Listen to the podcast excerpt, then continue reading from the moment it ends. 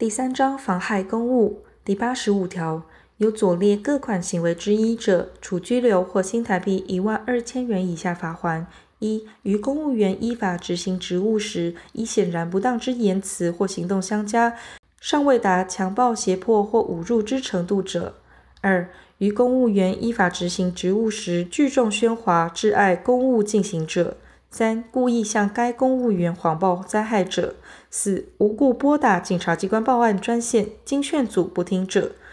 第八十六条，于政府机关或其他办公处所任意喧哗或兜售物品，不听禁止者，处新台币三千元以下罚款或申诫；